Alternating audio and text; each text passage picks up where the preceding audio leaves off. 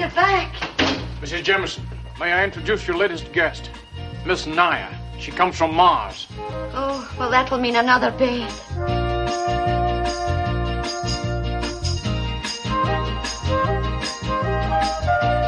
¿Qué haría Barbarella? It's a wonder, Wonder Woman. You're so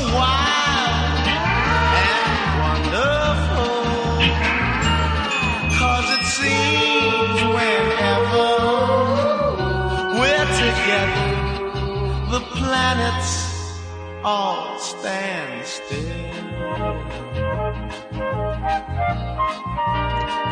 Ongi Torri, bienvenidas, bienvenidos, bienvenides a ¿Qué haría Barbarella? Un programa de Consoni Radio con AZ emitiendo desde Azcuna Centro A a Lóndiga, Bilbao. En este espacio sónico diseccionamos temas claves del feminismo actual a bordo de la ciencia ficción. Tomamos un texto especulativo y extraemos el debate para buscar sus mutaciones en otras ficciones y en el pensamiento feminista contemporáneo. Yo soy Arrat Hidalgo, me acompaña Laura Lazcano, compañera y Hola, crítica hola. de cine. Hola, hola, hola. Alberto de la Voz a los controles, hace que el sonido fluya, nos saluda, por cierto, y quede todo bonito y profesional. Y hoy contamos con la presencia en carne y hueso de Ayora Sedano. Ah, pa' ahí. Hola, Ayora Hola. que con su voz ya dio vida el mes pasado a los fragmentos de la muerte térmica del universo. Y hoy en vivo y en directo lo hará con nuestro texto de partida. ¿Cómo estás? Muy bien. Muy Sí. bien, encantada de venir aquí en carne y hueso. Jo, qué bien. bueno, aquí en el guion pone anuncio especial.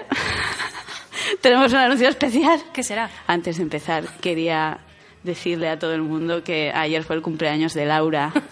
Sorionak. Soriona Es que ricasco. Laura. Felicitadla desde vuestros hogares, por favor. A ver, eh, lo espero. ¿Cómo fue el cumple? ¿Qué hiciste? Pues fue muy bien, fue muy bien. De hecho, lo último que recuerdo fue estar bebiendo margaritas contigo. Vaya. Yo no recuerdo nada de eso. Bueno, eh, tengo un regalo para ti. Eh, te lo voy a dar otro día. Mentirosa. Es para que estés nerviosa lo que queda del programa. No me importa nada. ¿No te Nada, importa? Nada. No se te nota nada esa gota Me de da sudor. Igual, me da igual.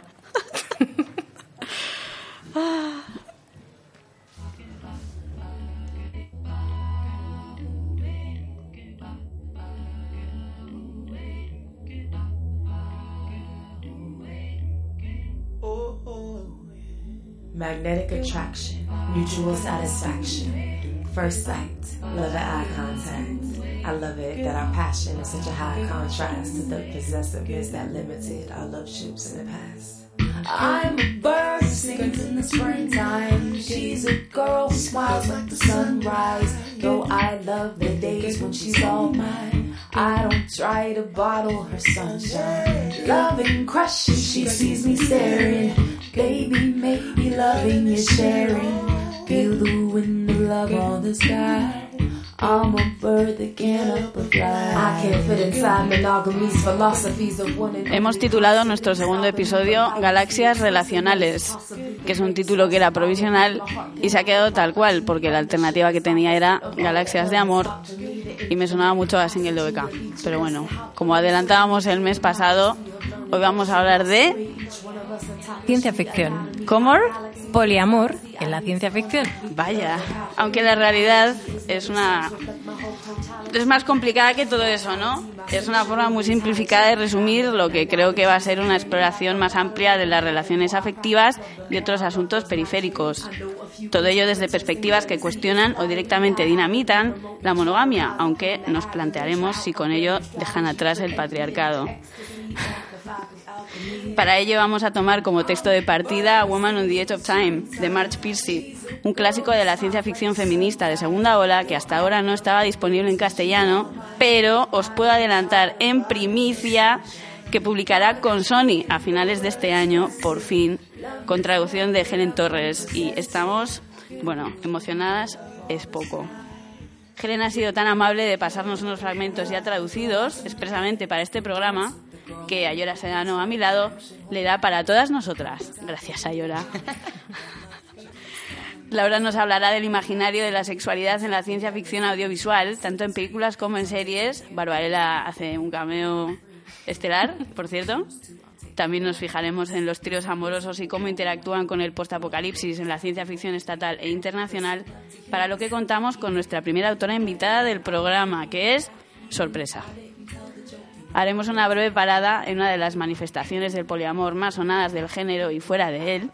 Y para cerrar, indagaremos junto a James Tiptree Jr. en las partes más problemáticas del deseo al alien como otro, todo ello atravesado por ideas que recoge la escritora y activista Brigitte Basallo en su ensayo Pensamiento monógamo, terror poliamoroso. Empezamos.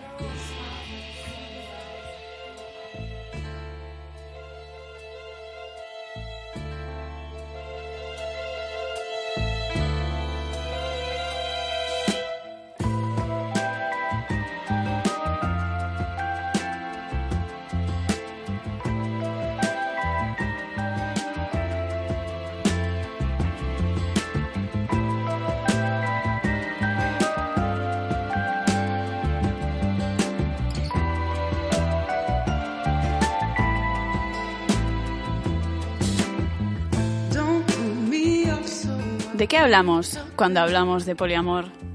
Para no pillarnos los dedos y para no confundir a nadie, empezaremos por una definición simple que va de la mano con el sistema que planteaba en 1976 Mart Piercy con Woman on the Edge of Time. Definamos el poliamor como un sistema no monógamo de afectos en el que las relaciones entre las personas son consensuadas, éticamente conscientes y no jerárquicas. La comunicación y el cuidado son básicos en la formación de vínculos poliamorosos, así como las prácticas que destierran a la relación monógama basada en el amor romántico, o como lo llama Vasallo, el amor Disney, de la cúspide de una pirámide de afectos jerarquizados, donde la sangre o la pareja pesan más que, por ejemplo, las amistades o la familia elegida.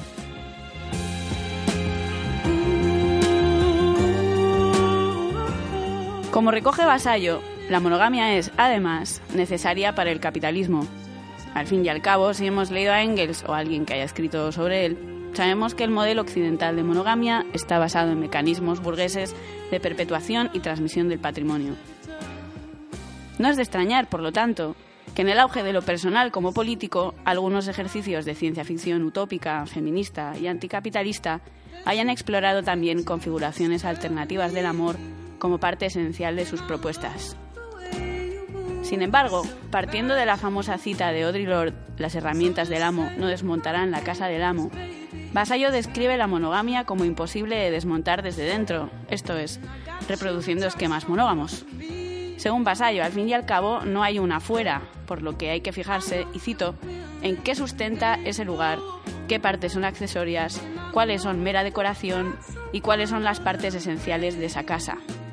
La ciencia ficción es una solución limpia a la dificultad de imaginarnos el proceso de desmonogamización, permitiéndonos imaginarnos el proyecto concluido y los cimientos ya hechos añicos. ¿Qué cimientos son esos? Según Vasallo, y cito, son, por un lado, el sistema sexo-género binario que sustenta toda la estructura de codependencia reproductora entre los hombres, marca registrada, y las mujeres, marca registrada a través de la romantización de los deseos y los afectos, y por otro lado, las dinámicas de la jerarquía, la confrontación y la exclusión que se sustentan en el capitalismo afectivo.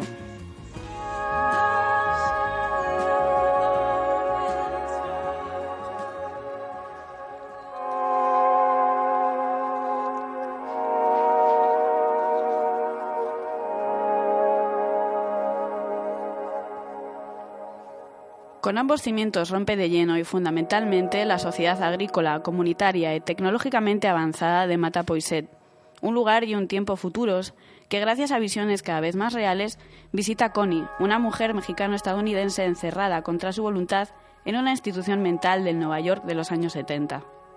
A través de Luciente, un miembro de esta comunidad que actúa como enlace entre ambas realidades, Connie irá aprendiendo sobre el modo de vida de una sociedad que ha eliminado de raíz el binarismo de género. El único pronombre es persona, por un lado, y por el otro, la monogamia, además de la propiedad privada. Connie también descubrirá la actitud radicalmente diferente que muestra Matapoiset ante la salud mental. En una conversación con Liebre, artista que mantiene un fuerte vínculo afectivo con Luciente, Connie descubre que Liebre habla abiertamente de sus crisis pasadas. ¿Le dices a toda la gente que conoces que has enloquecido dos veces? Le ofendía su tono relajado, casi presuntuoso. Ella arrastraba consigo, como una llaga oculta, aquel hecho radioactivo en Nueva York. Saber que había estado internada en un manicomio asustaba a la gente. ¿Y cómo? No era un riesgo a asumir en un trabajo. Temían que la locura fuera contagiosa. Liebre le miró a los ojos con una curiosidad penetrante. ¿Por qué no? ¿Por qué tendría que ocultar eso más que el estudiar con Marica de Amherst? En mi tiempo tendrías vergüenza. Cuando la gente lo descubre, se aleja tan rápido que lo noto enseguida, de una manera brusca. Y entonces, si tienen que tratar conmigo, están todo el rato pensando que en cualquier momento me pondré frenética y empezaré a treparme por las paredes o saltaré por la ventana. O no creen en nada de lo que digo. La gente de tu tiempo me confunde, porque no parece tener un fuerte conocer desde dentro, ni una gran extroversión. Solo en parejas. Díadas inestables, feroces y avariciosas, intentando encarnar el vínculo originario entre bebé y madre. Parece tan trágico y ciego.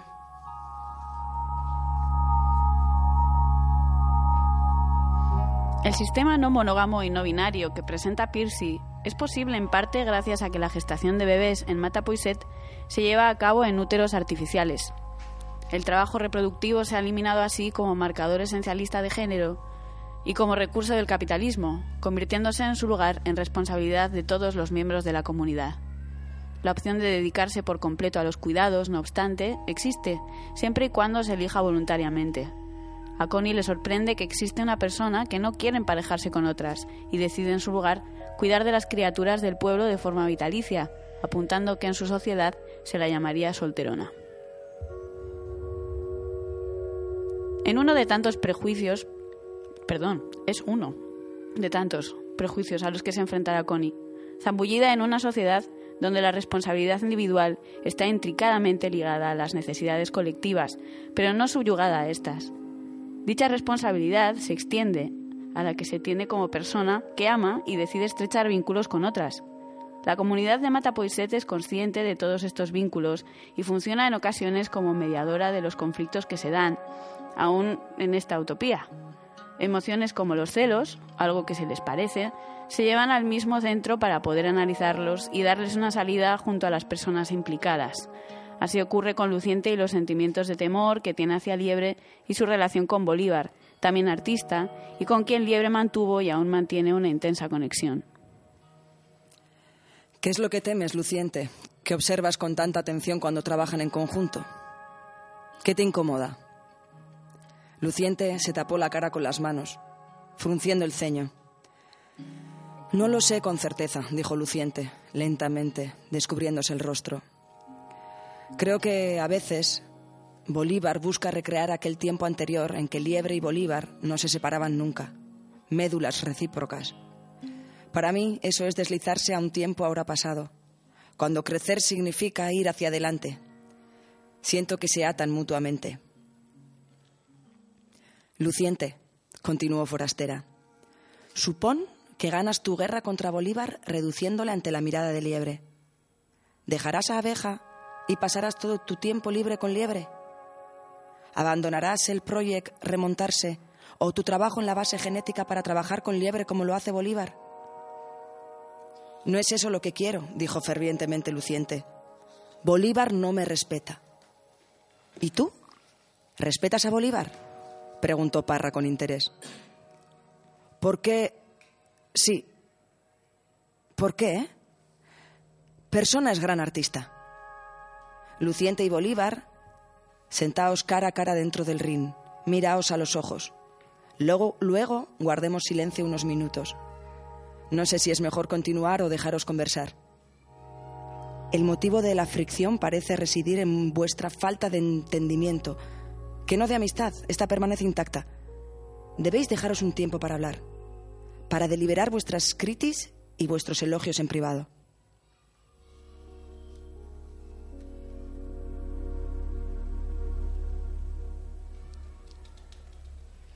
Esta intervención de la comunidad en los posibles celos de Luciente Presentan lo personal no solo como político, sino también como público.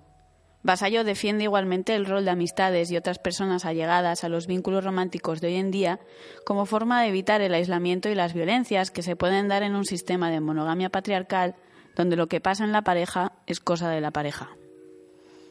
Ya queramos denominarlo poliamor, anarquismo relacional u otra cosa, la base de la red afectiva de Matapoiset es en esencia la desaparición del concepto de propiedad y de la competición por ella, una idea que Vasallo también explora. Para esta, es inútil pretender desmontar la monogamia sin desmantelar la competición en todos sus ámbitos. Dice, no vale competir en lo laboral y colaborar en lo amoroso. El cuerpo no nos deja, el sistema no nos deja entrar y salir como si nada. Muchos son los matices y las paradojas de la sociedad de Matapoiset que complicarían este recorrido a vuelo de pájaro por uno de los aspectos que trata la novela. Pero la de March Piercy, como adelantábamos al principio, dista mucho de ser la única exploración de la no monogamia en la ciencia ficción. Así que doy paso a Laura Lazcano y su sección en la que nos hablará de poliamor y de otras cosas, me parece.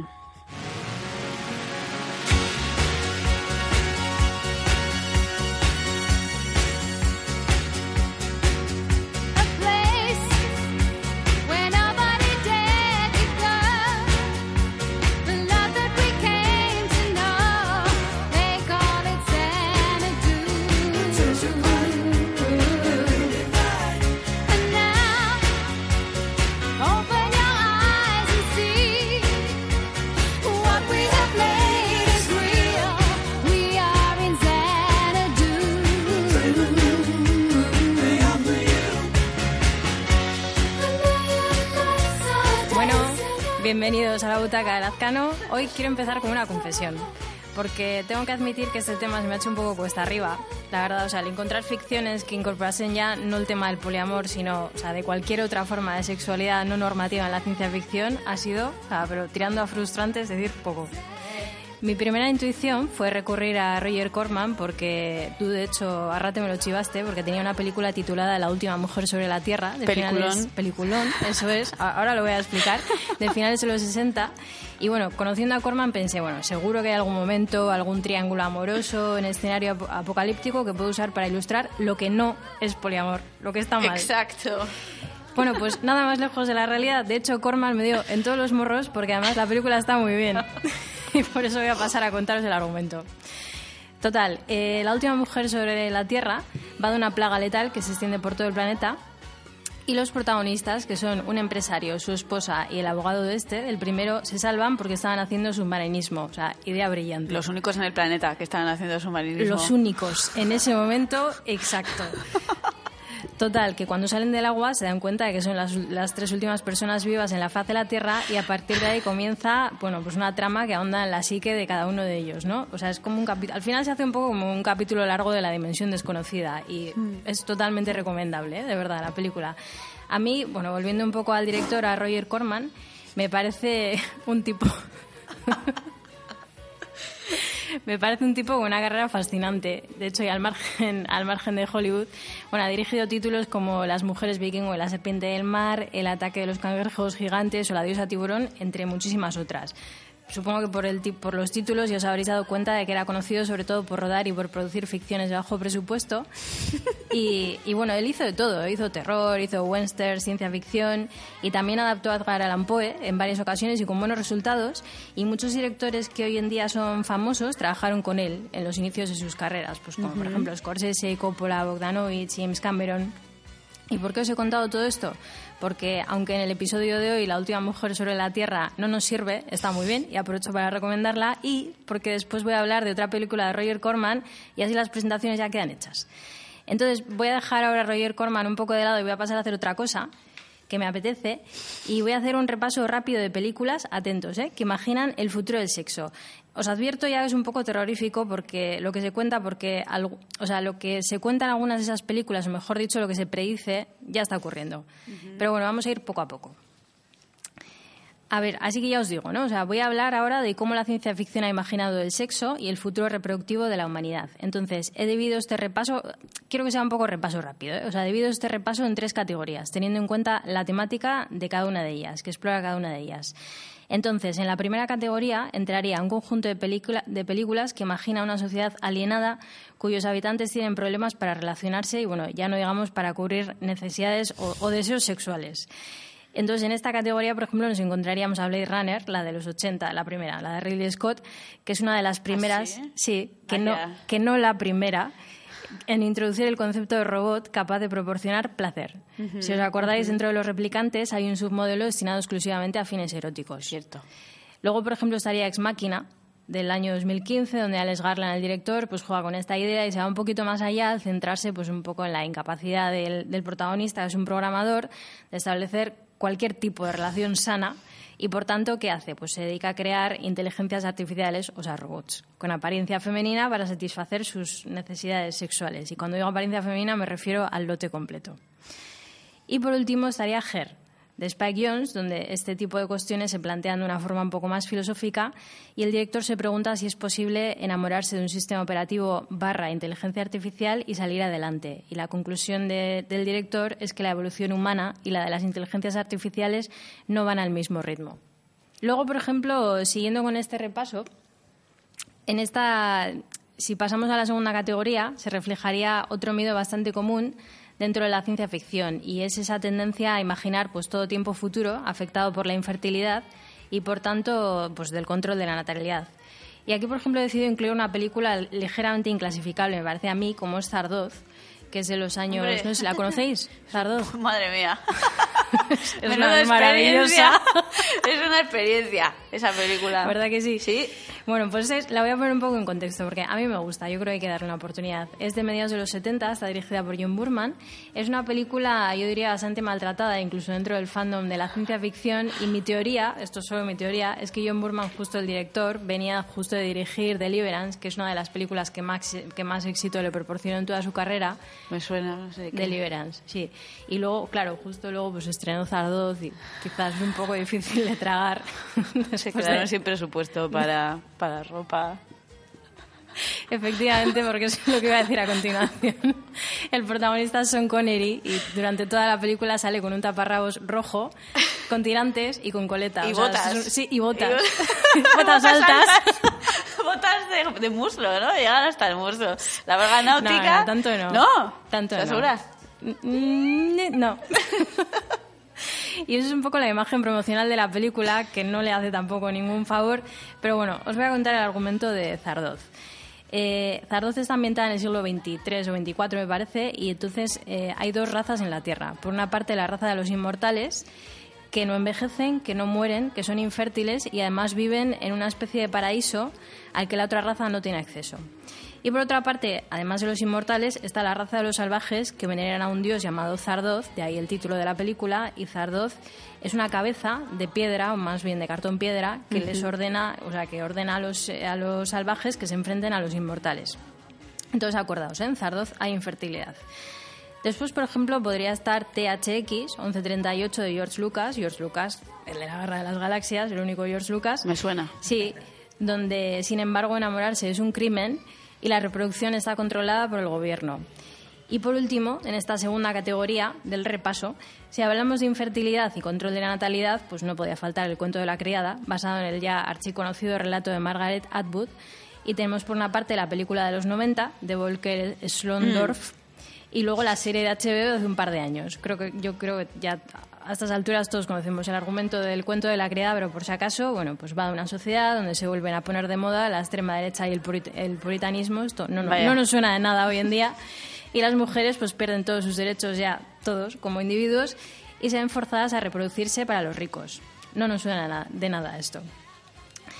Y por último, para terminar con este repaso, en la tercera categoría entran aquellas ficciones que desechan la idea del contacto físico para alcanzar el clímax, el clima sexual.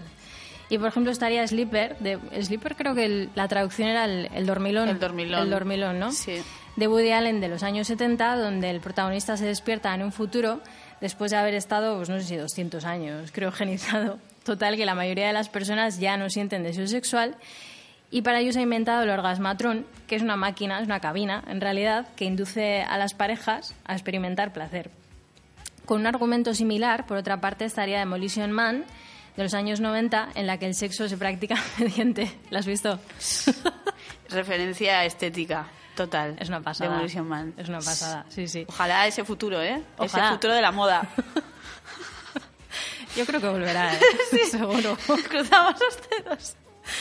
Total, que en Demolition Man el sexo se practica mediante simuladores que, que estimulan los centros de placer del cerebro. Y de hecho hay una escena, bueno, yo creo que está en YouTube, eh, seguro, una escena muy famosa entre Sylvester Stallone y Sandra Bullock, que son los protagonistas, teniendo sexo, teniendo relaciones sexuales con una especie de diademas puestas. Y están cara a cara, pero totalmente separados, ¿eh? cada uno en un sofá, muy lejos el uno del otro. Mucho más cómodo. Sí, Nada, Nada, pues nada. eso es. ¿Para qué? y por último, en Barbarella, que, que, que os creíais que no íbamos a hablar de Barbarella ¿eh? en Por este favor, podcast. El sexo en el futuro, porque están en el año 40.000, me parece, en Barbarella. 40.000, que parece ¿Ya que me estoy inventando, pero no. El sexo se practica tomando una pastilla y juntando las palmas de las manos, pero creo que sin llegar a hacer contacto físico. ¿eh? O sea, Tampoco. es tampoco.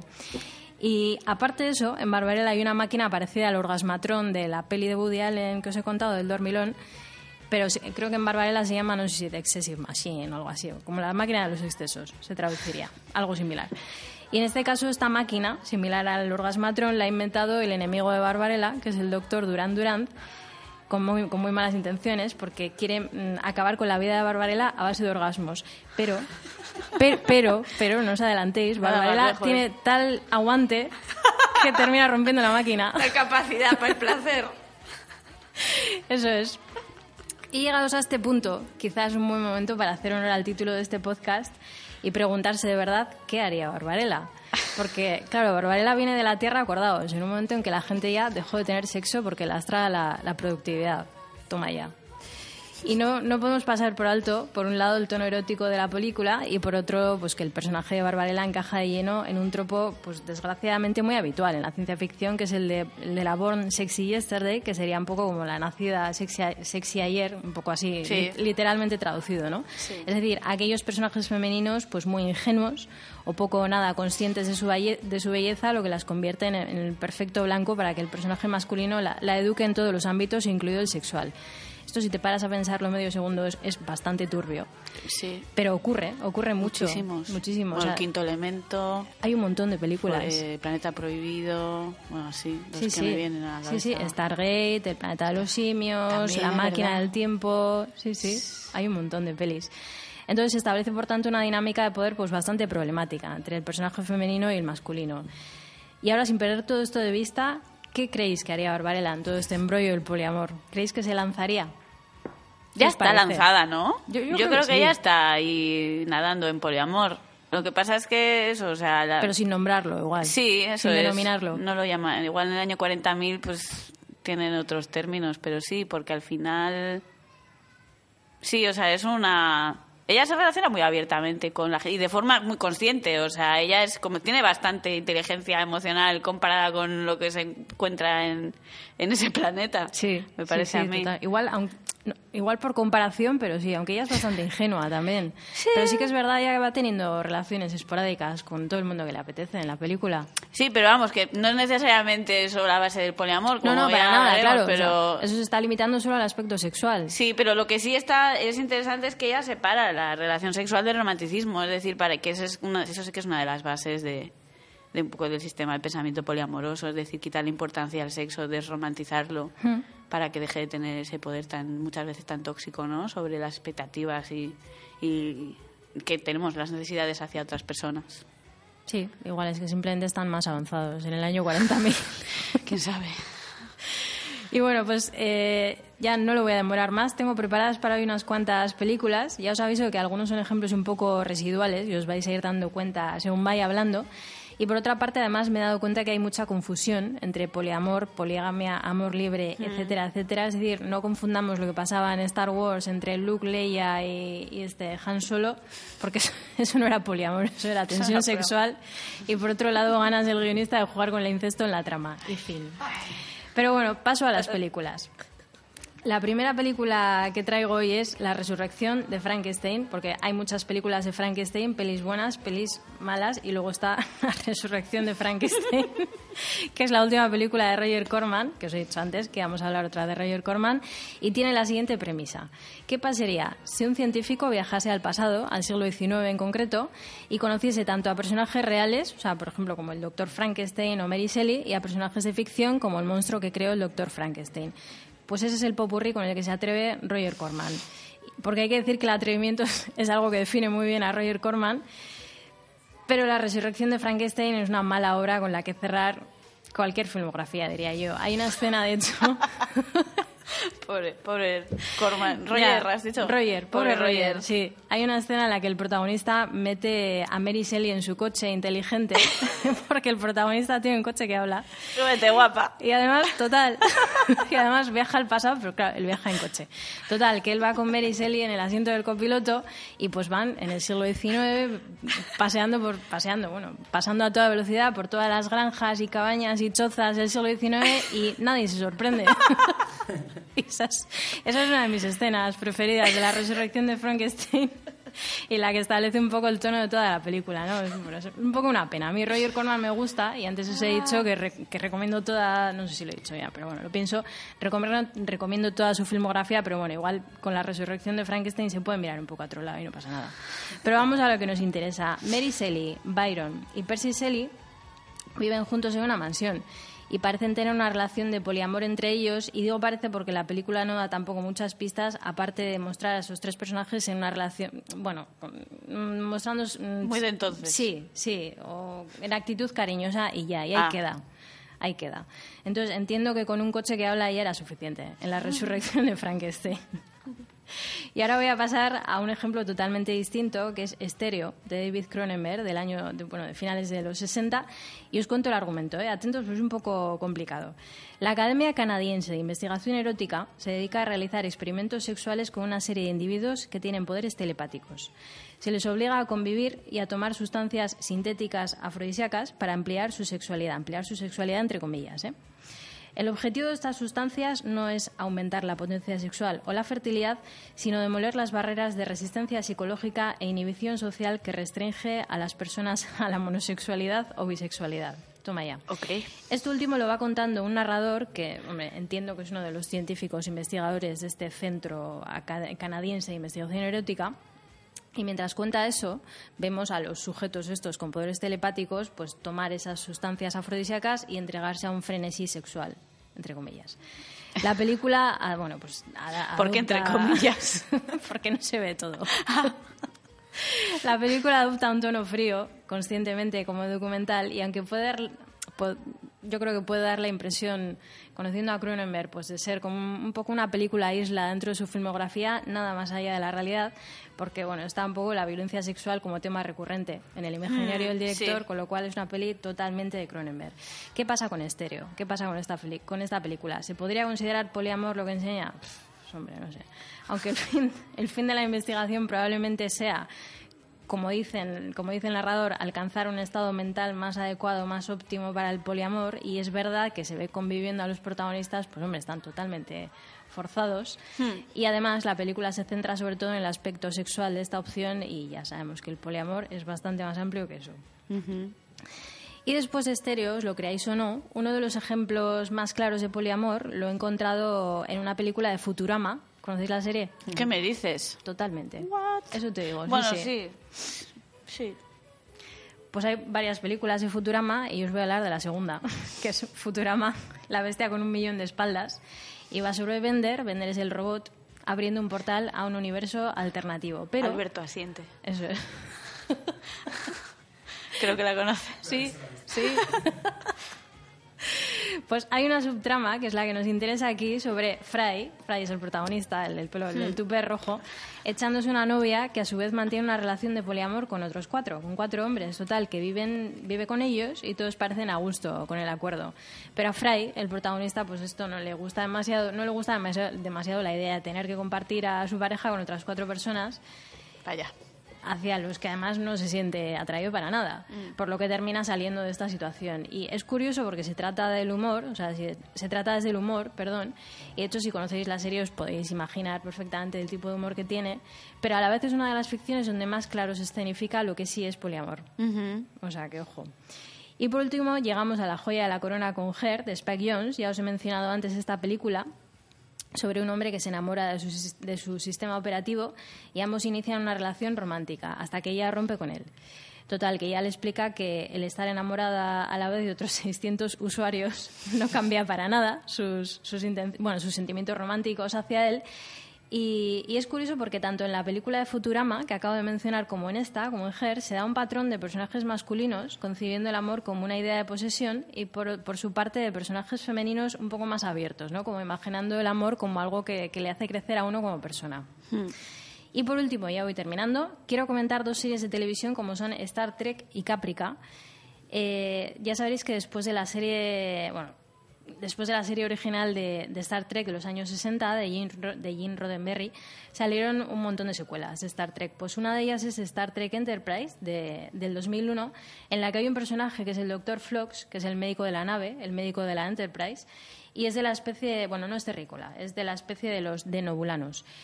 ¿Y, ¿Y qué pasa con esta especie? Pues pasa que practican la poligamia, la poliandría y el poliamor. Total, que cada uno de ellos puede tener tres cónyuges, a su vez, tres cónyuges y a su vez las, las conquistas que quieran, más allá del matrimonio. Entonces, en uno de los capítulos de Star Trek Enterprise hay una escena en la que llega a la nave la segunda esposa del Dr. Phlox, que va a visitarle y va a ayudar con algo relacionado de la nave- con la nave. Entonces, la esposa del Dr. Phlox comienza a coquetear con un miembro terrícola de la tripulación, tanto que este siente la necesidad de ir a contárselo al Dr. Phlox en plan, mira lo que está haciendo tu mujer a tus espaldas. Pero el Dr. Phlox no tiene ningún problema con esto y le hace gracia la situación. Y a ver, esto es solo un ejemplo, pero evidencia que en muchos, que muchos aspectos, más allá del sentimental y del sexual, la serie retrata la moralidad humana como un poco retrógrada, ¿no? O sea, se ríe de, de la- de nuestra, de nuestra estrechez de miras. Y por último, Caprica, estaría Caprica, que es la precuela de Battlestar Galactica, que es, bueno, es una de las mejores series de ciencia ficción que se han hecho nunca. O sea, aquí Si no la mejor. Si no la mejor, y eso que aquí no somos de afirmaciones absolutas, pero esto es así. Total, que Caprica está ambientada, muy rápido ya, este último. Caprica está ambientada 50 años antes eh, de los hechos que ocurren en Battlestar, en una, en una sociedad en la que homosexualidad, bisexualidad, poliamor y poligamia están totalmente normalizadas y legalizadas. Y hay un grupo de personajes que está casado en grupo. O sea, los, los matrimonios en grupo pues, son normales en Caprica. Así que, ¿qué tienen en común todas estas ficciones? ¿O qué retrato se hace de la sexualidad y el poliamor en el, en en el audiovisual de ciencia ficción? Mi, mi teoría o mi conclusión es que en la ciencia ficción estos temas se han, se han retratado mucho más en la televisión que en el cine, y de hecho en la televisión se lleva haciendo desde hace años. Eh, el cine todavía no se ha enfrentado a estos conceptos o a esta realidad y la prueba es que hay muy pocos ejemplos que lo expliquen, digamos, de una forma clara, como Her o como la película de Futurama, y luego el resto son muy residuales, son muy confusos o son intencionalmente ambiguos. Y sin embargo, la ficción serial ha probado estar más adelantada o ser incluso más adecuada para desarrollar estos temas. Y por mucho que a veces sean en subtramas, como ya hemos visto, por ejemplo, en Star Trek o en Caprica, de hecho hay bastantes más ejemplos, ¿eh? en Babylon 5 o en The Expanse, y bueno, los ejemplos que me estaré dejando. ¿Y Sense8 igual? O... Creo que sí, creo que en Sense8 también, pero yo esa no la he visto. Ah, Y yo no hablo de lo que no he visto. muy bien. Y pero bueno, yo creo que todavía queda bastante camino por recorrer.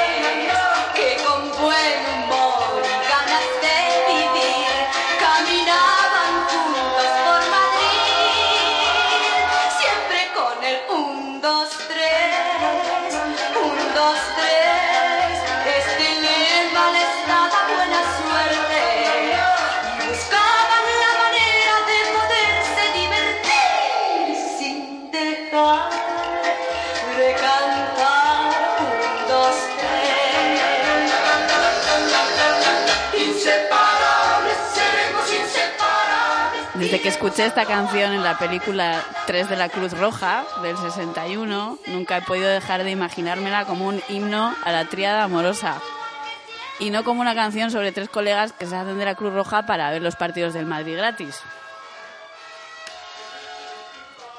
Por suerte, la ciencia ficción nos ha permitido literalizar esas relaciones alternativas y en concreto las relaciones a tres.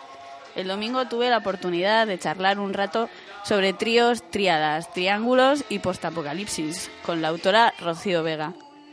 Nacida en 1990, Rocío escribe ciencia ficción y fantasía. Ha publicado La Compañía Amable con Editorial Cerbero, Horizonte Rojo volúmenes 1 y 2 con Editorial Café con Leche y relatos en diversas antologías. Suele tuitear en Rovega con H al final y tiene un Patreon en el que cuelga relatos y noveletes.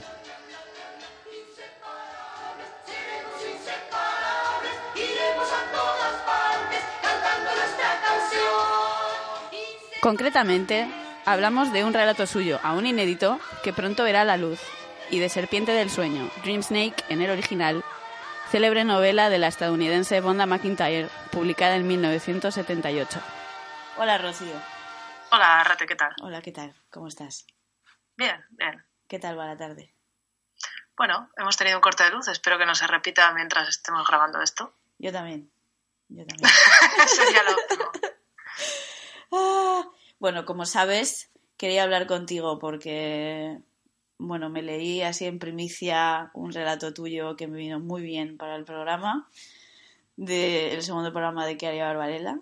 Así que me puse a pensar y a encontrar tentaculillos y de repente se me ocurrió que sería una buenísima idea hablar contigo de todo esto porque creo que puedes tener aportaciones interesantes. Y bueno, lo primero de todo, mm, el relato se llama Manual de Supervivencia para Fantasmas.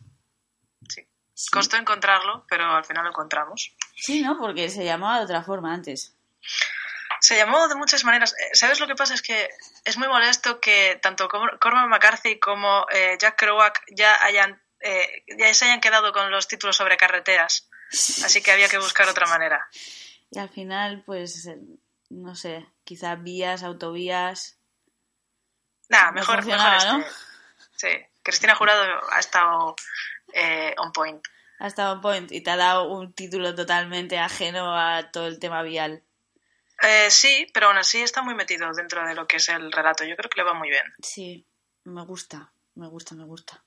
Me parece curioso que cuando estaba pensando en pues en, en este en esta historia que si quieres me cuentas tú un poco, me la resumes, por favor, para porque tú la conoces mejor que yo, me parece a estas alturas.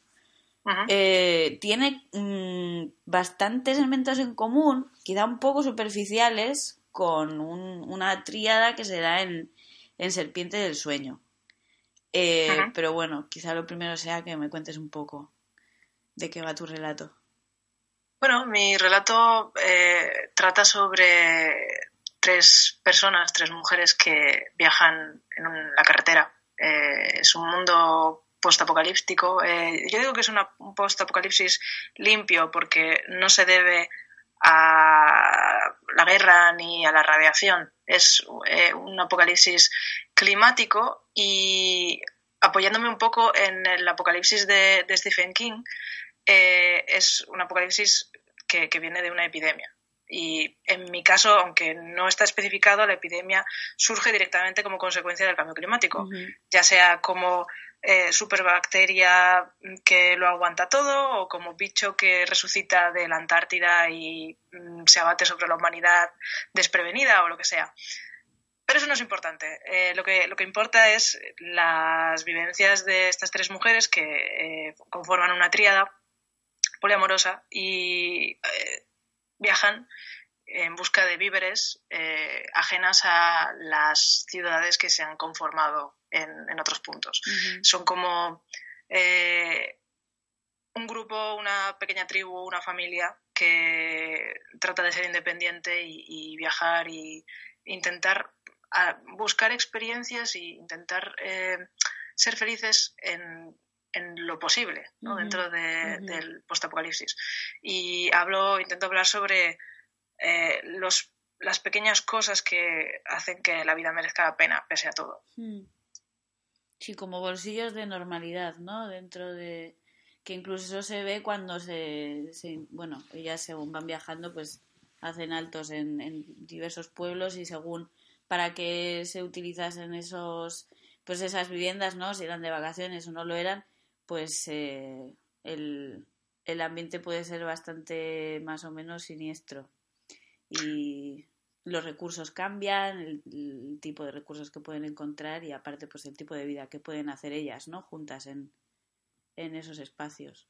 Sí, eh, he, he intentado eh, no centrarme en el aspecto postapocalíptico y Mm. tampoco en el aspecto eh, de su relación poliamorosa. O sea, es algo que está ahí, pero eh, permea el relato, pero no es el centro del relato. El centro del relato es hacer que tu vida me- merezca la pena, Ujú. con esos pequeños, como dices, bolsillos de normalidad Mm, y, y, ah, con algo tan simple como eh, lavarte los dientes en familia delante del espejo. ujú, Eh, esas son los- las cosas que, pese al horror, eh, una de las cosas que decía Cristina Jurado eh, cuando lo leyó fue que se veía mucho horror, pero estaba como medio oculto, se, se entreveía mucho horror, no estaba explícito. mm, Y cómo eh, la manera en la que han conseguido sobreponerse a ello ha sido formando un núcleo, una familia con la que pueden mm, hacer que su vida merezca la pena y, tener motivos por los que se- seguir adelante.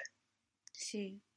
Sí, bueno, esto no lo, no lo hemos dicho todavía, pero el relato Manual de Supervivencia para Fantasmas saldrá en la próxima Supersonic, editada, una revista de, de ciencia ficción y fantasía publicada, pues no sé cada cuánto, pero bueno, es online, está editada por Cristina Jurado y el, y el próximo número, ¿sabemos cuándo va a salir?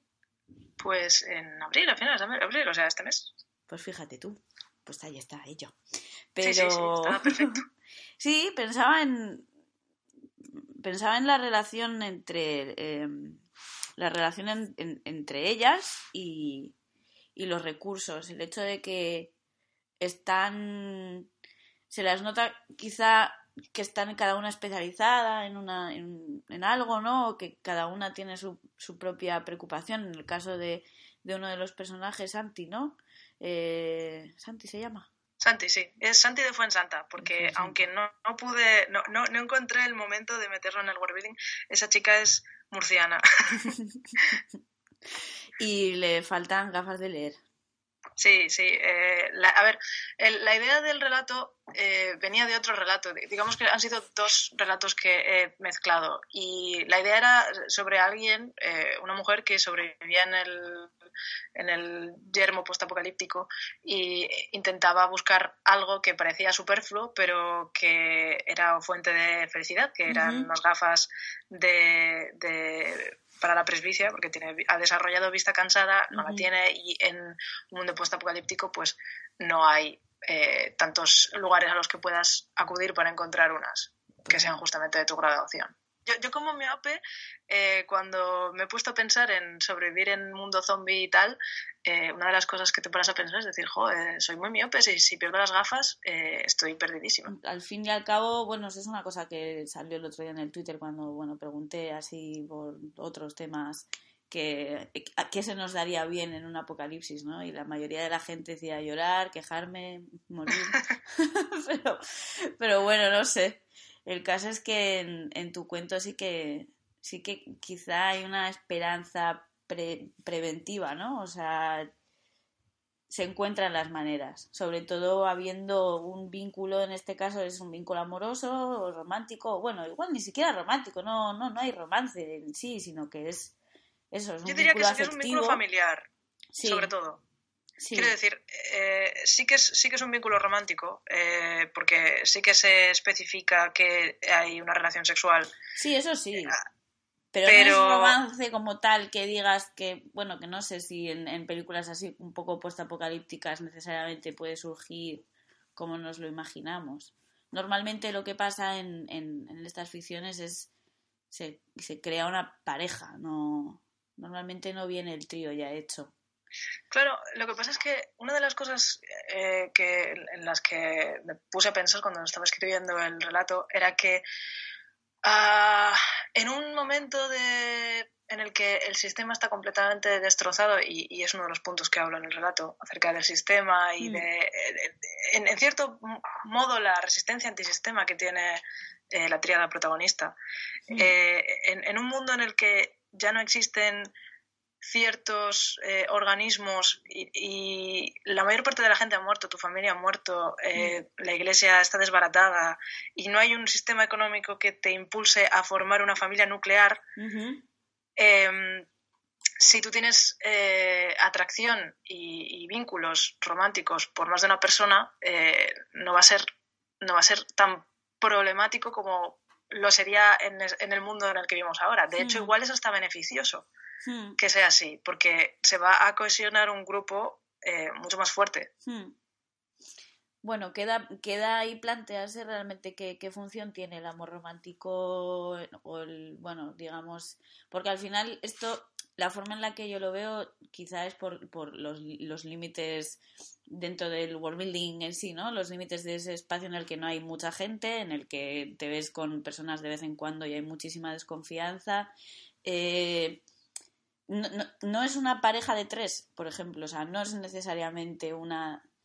O sea, funcionan como una red afectiva mm, que se promueve desde algunos espacios de- del poliamor, como el que, bueno, el que defiende Vasallo en, en su libro, donde ella plantea también la- la- el contraste de, de un poliamor entendido como redes de muchísimos tipos de- afectivas, incluso ni siquiera poliamor, sino lo que se llama anarquía relacional, lo contrasta con, con parejas a tres, es decir, funcionan como una pareja al uso, nuclear, eh, digamos, separada de- de- de- del resto de, tipos de relaciones y al final, o sea, no, no, no hay mucha diferencia entre ser dos y ser tres en ese caso. Pero en el caso de este relato, y creo que también en Serpiente del Sueño, creo que al final es lo que dices, o sea, socialmente no hay, no hay una necesidad de que sea dos, no hay camas de matrimonio ya, ¿no? O sea, es mm, todo ha estallado, incluido pues eh, ese igual incluida esa, esa tensión de, de, de, de- de tener a las personas en, de dos en dos siempre. Pero De- Además, eh, no es explícito, pero sí que es, forma un poco parte del sentido antisistema del relato. hmm, de cómo la narradora, que no tiene nombre, eh, habla sobre eh, cómo antes había un sistema al que la gente se aferraba intentando eh, sentir orden, a pesar de que todo Mm. estaba eh, de aquella manera, y que ahora, eh, cuando todo ha saltado por los aires, ahora está tranquila porque al menos ya sabe que todo ha saltado por los aires, y ahora lo único que, que tiene seguro es las personas con las que está y el viaje sí, y ni y siquiera ya está. eso, y con eso ya tiene, tiene libertad y tiene se- seguridad e independencia. Es una, fa- es, es una forma, en cierto modo, de abrazar el caos y, y disfrutar de la libertad que viene con el caos. En ese sentido, por eh, introducir Serpiente del Sueño, eh, se nos plantea, bueno, básicamente la parte de Serpiente del Sueño en la que eh, aparece la, la, la tríada, en este caso, es, eh, bueno, es casi casi al principio, son los dos primeros capítulos. Serpiente es la protagonista de, de esta historia y es una curandera o curadora, como se, se la llama en la traducción de Rafael Marín. Y ella, bueno, pues eh, por accidente, ella, bueno, ella es una curandera que utiliza serpientes para, para y sus venenos para curar diferentes, eh, pues, pues eso, enfermedades, lesiones, problemas. Y, y esto se da en, en un entorno también postapocalíptico, pero un poco más alejado, ¿no? O sea, más ya hacia ese esta ciencia ficción que se confunde con otra cosa porque básicamente han desaparecido los, los modos más científicos de, de referirse a la realidad. Y por ejemplo, pues sabemos que existen cráteres que son el, el- son consecuencia de lo que creemos que es una, una guerra nuclear y existe radiación y existe la palabra radiación, pero en general el, el, el aire que, no sé, el ambiente es un poco de, de epicidad, ¿no? De, de, de- este, de ser un mal legendario del que estos personajes son conscientes, o sea, sa- saben que esto se ha dado por los excesos de, de los que vinieron antes. Pero es todo un, bueno, la ambientación es desértica, neo, pues no sé cómo llamarla, neo, no, neo medieval quizá, con un poco sí, y sobre todo al haber un, un desierto por el que la gente se bueno, tiene que viajar intentando no morir de sed, pues también hay un elemento esto de, pues, del nomadismo, ¿no? La vuelta de la vuelta del nomadismo. Y ahí es donde entra esta tríada, que es una tríada de nómadas que, que son, bueno, pues que están en, en un, en un vínculo romántico afectivo y uno de los cuales va a pedir ayuda a Serpiente eh, pues para ver si puede hacer algo por una de, de sus compañeras que, que se ha caído del, del caballo y básicamente se ha eh, seccionado la, la columna. Y el tema es que en este caso ellos también eh, venían con el hecho de- del- accidente de, de una de ellas, de Jess, eh, significa que básicamente su modo de vida probablemente esté trastocado para siempre. O sea, eran, eran autosuficientes entre tres, pero con la desaparición de, de- esta persona, si muere, ¿no? Pues eh, básicamente se, se quedan sin, probablemente sin, sin modo de, de encontrar, pues en este caso, las, las gemas que luego vendían gracias a que Alex, que es el, miembro más joven del, del trío, pues mm, con su marketing conseguían vender estas gemas a bastante buen precio, pero ahora sin, sin gemas no se sabe muy bien qué va a pasar. Y me parece creo que era creo que el Serpiente de Sueño es el primer libro en el que a mí me en el que bueno yo leí sobre poliamor o sobre una relación no al uso. En este caso sí que creo que es interesante cómo trata en el sentido de que eh, la relación ya está está en, está en estrés total por el dolor que sienten porque uno de los miembros está básicamente moribundo y no sé, o sea, nunca me habría planteado cómo, o sea, cómo puede ser el duelo cuando, lo, cuando es acompañado, ¿no? O sea, cómo puede ser el, dolor de perder a alguien, a, a tu, a tu, es que claro, todos estos términos que son como muy binarios, ¿no? O sea, el dolor de perder a tu pareja cuando en realidad tienes otra pareja que también es su pareja y cómo, cómo lo gestionan, ¿no? Sí, la verdad es que es, es una cosa bastante interesante en Serpiente del Sueño. Ah, además, eh, antes en Serpiente del Sueño, antes de que aparezca esta tríada, también aparece otra familia, eh, es otra tríada que tiene un hijo y que también se lo llevan a, a Serpiente y se ve eh, cómo la tríada al completo está preocupada por el hijo, que parece ser que es el único hijo que van a tener, a no ser que busquen otra compañera, porque Sí. la compañera que tienen eh, ya es demasiado mayor para tener más hijos.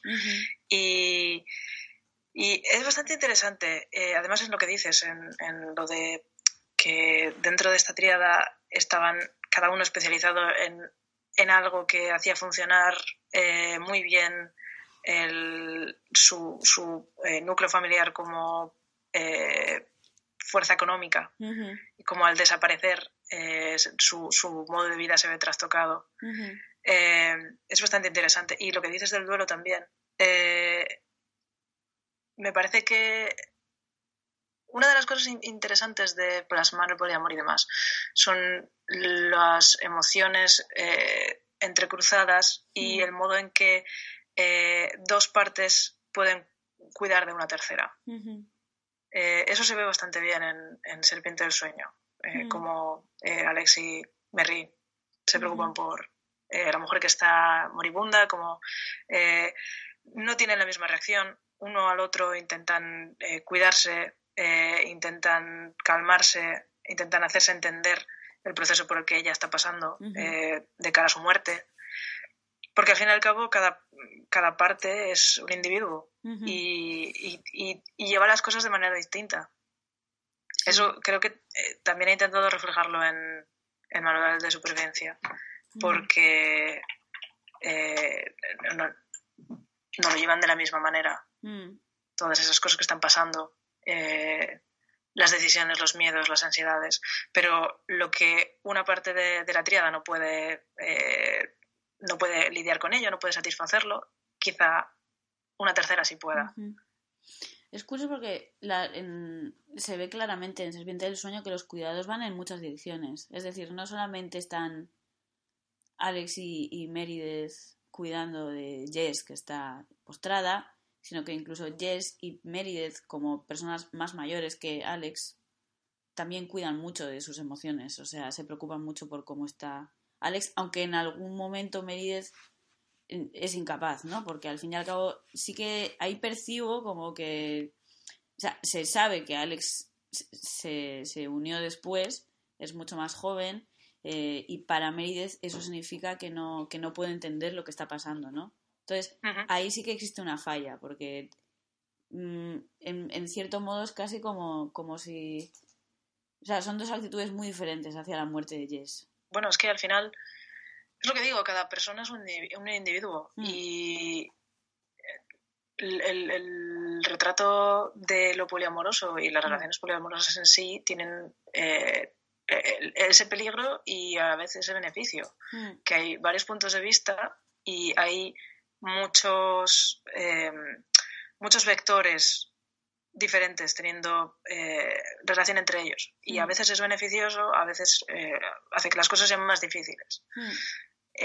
Otra, otro ejemplo de, de una tríada un poco como parecida, ligeramente, eh, en la quinta estación, por ejemplo, ah, hacia la mitad final, eh, digo por si alguien no quiere escuchar el spoiler, eh, el personaje de Sienita y Alabastro, que eh, son eh, dos que han estado viajando y que eh, se han, se han rebelado contra el sistema eh, que, que les oprimía, eh, se encuentran con Inon, que es un pirata muy majo, que eh, se relaciona con ambos eh, sexualmente eh, y, y forman una familia además con el hijo que, que tienen Sienita y Alabastro, aunque Sienita y Alabastro no, no tienen vínculo romántico eh, porque tienen un, un vínculo de, de mentor y alumna, aparte de que Alabastro eh, se indica que es gay, eh, sí que tienen eh, un, fun- fundan una familia con Inon.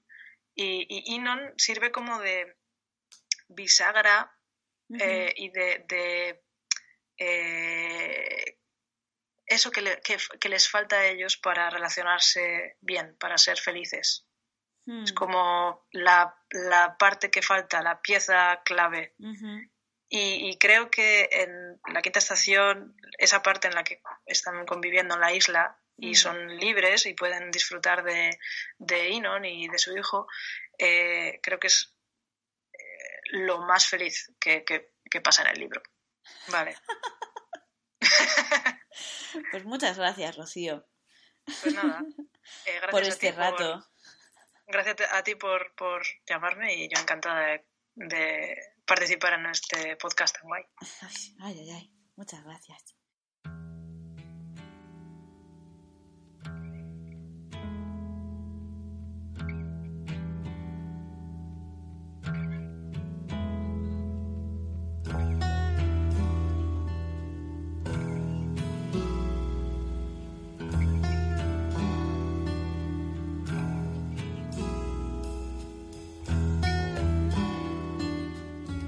Se quedan en el tintero el trío de amantes navegantes de la nave espacial de la poeta capitana Ridra Wong en Babel 17, novela de ciencia ficción lingüística de Samuel Delaney, o el proceso de reproducción al que está sometida Lilith, protagonista de la trilogía Xenogénesis de Octavia Butler, como humana rescatada por una raza alienígena que necesita tres individuos para procrear. Quizás algún día pueda sacar ambos libros de la estantería para explorar nociones como el consentimiento, También quería aprovechar este momento para honrar la memoria de Bonda McIntyre, que fallecía en Seattle el 1 de abril. Su contribución al feminismo en la ciencia ficción fue mucho más allá de la escritura. Os invito a descubrir su obra y biografía. Las que la conocieron dan fe de que fue una persona extraordinariamente generosa.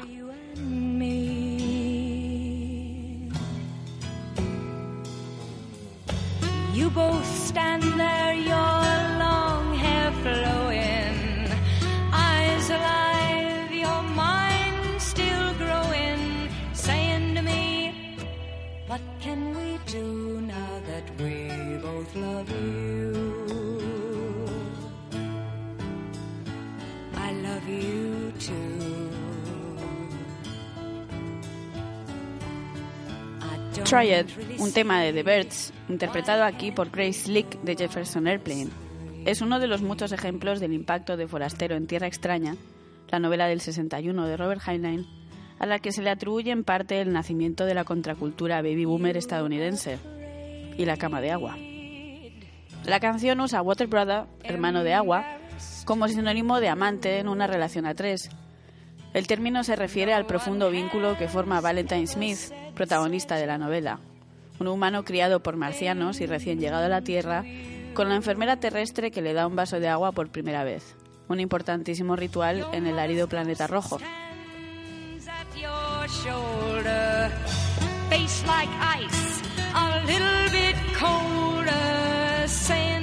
Los poderes psíquicos y cultura marciana de Smith, en la que no existen los celos, facilitan de algún modo que termine fundando un culto llamado Iglesia de todos los mundos y con él un nido formado por él y varias enfermeras y secretarias macizas, a las que invita a acostarse con otros hombres, no mujeres, ojo, ya libres de la culpa que las viejas religiones asocian a las relaciones múltiples. Un paseo por internet nos mostrará que Forastero en Tierra Extraña sale citado innumerables veces como el primer contacto de toda una generación con el poliamor. Sin embargo, y esto también depende de la edición de la novela que se lea, la censurada o la íntegra, es crucial distinguir aquí entre poliamor y poligamia, términos complejos como son y cargados de peso colonial.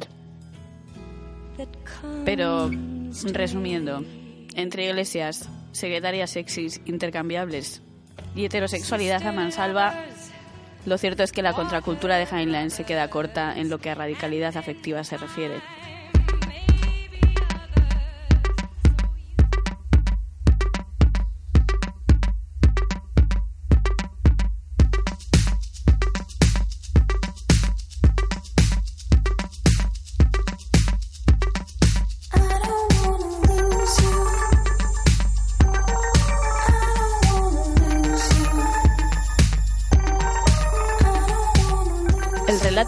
1972 de James Tiptree Jr., seudónimo de Alice Sheldon, titulado And I awoke and found me here on the cold hillside, y desperté y me hallé aquí, al lado frío de la colina, aborda de frente y sin tapujos la obsesión de grandes secciones de la ciencia ficción por plantear y explotar al otro o la otra alienígena desde el plano sexual. El protagonista, un joven periodista australiano, acaba de llegar a un espaciopuerto donde, fascinado por la posibilidad de avistar a sus primeros alienígenas, se topa con un obrero de Nebraska que le revela a trompicones la enfermiza atracción que sienten los humanos por las diversas razas alienígenas que visitan el lugar. Salvo por una especie concreta, los extraterrestres no muestran interés alguno en la compañía humana, mucho menos en mantener relaciones sexuales con ellos. Sin embargo, la mayoría de los humanos aceptan trabajos denigrantes para seguir viviendo en cercanía de los extraterrestres, con la esperanza de que alguno se rebaje lo bastante para prestarles atención. Dice el hombre. Lo que te estoy intentando decir es que es una trampa. Hemos alcanzado el estímulo supranormal. El hombre es exógamo. Toda nuestra historia no es más que el impulso constante de encontrar e impregnar al extraño. O de que el extraño te impregne a ti. También les pasa a las mujeres.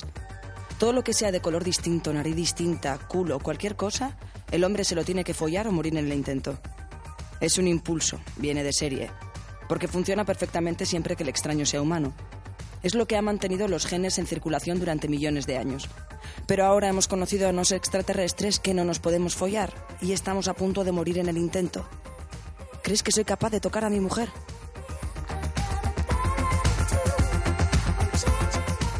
Aunque se mencione ancianas obsesionadas con servir a individuos de una u otra especie, la tragedia está marcada en claro masculino. Dicha tragedia consiste en que la presencia alienígena provoca en los humanos niveles extraordinarios de excitación a la par que un sentimiento brutal de inferioridad. El relato mete de lleno el dedo en la llaga del colonialismo sexual aplicado a la fantasía espacial del explorador que llega y se tira a la chica, sea azul o tenga antenas. El personaje, desengañado, pero incapaz de escapar del vínculo de atracción, llega a utilizar a la Polinesia y sus contactos con fuerzas coloniales europeas como ejemplo terrestre de un intercambio que no es tal cosa, sino un proceso de aniquilación.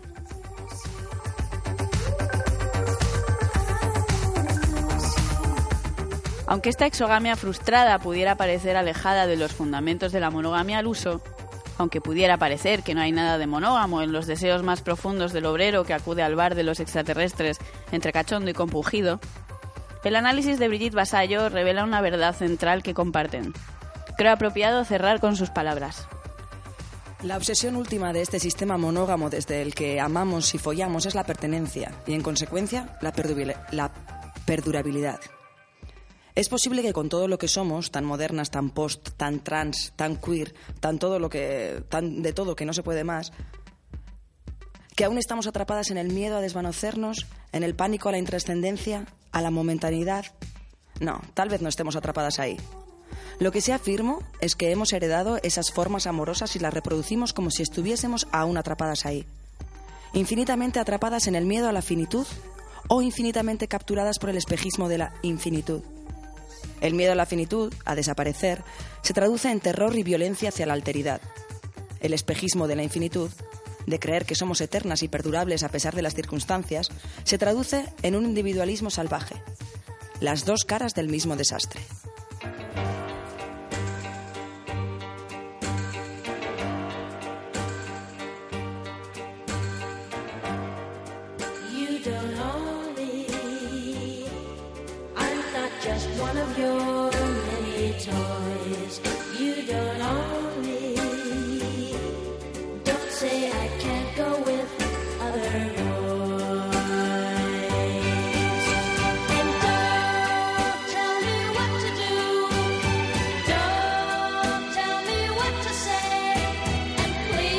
Muchísimas gracias por acompañarnos en este segundo capítulo de ¿Qué haría Barbarella?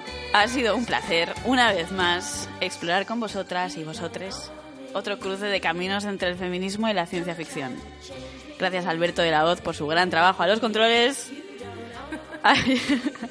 A Yera Sedano, que nos ha acompañado est- esta vez en persona, dando vida a los fragmentos compartidos. Gracias a Helen Torres por la traducción, que esperamos con ansias en su totalidad. A Rocío Vega por la conversación y sus recomendaciones musicales. Gracias al equipo de Consoni por confiar en nosotras y en este programa. A Ascuna Centro, a Lóndiga Bilbao, una vez más, por el espacio desde el que os lo hemos contado todo.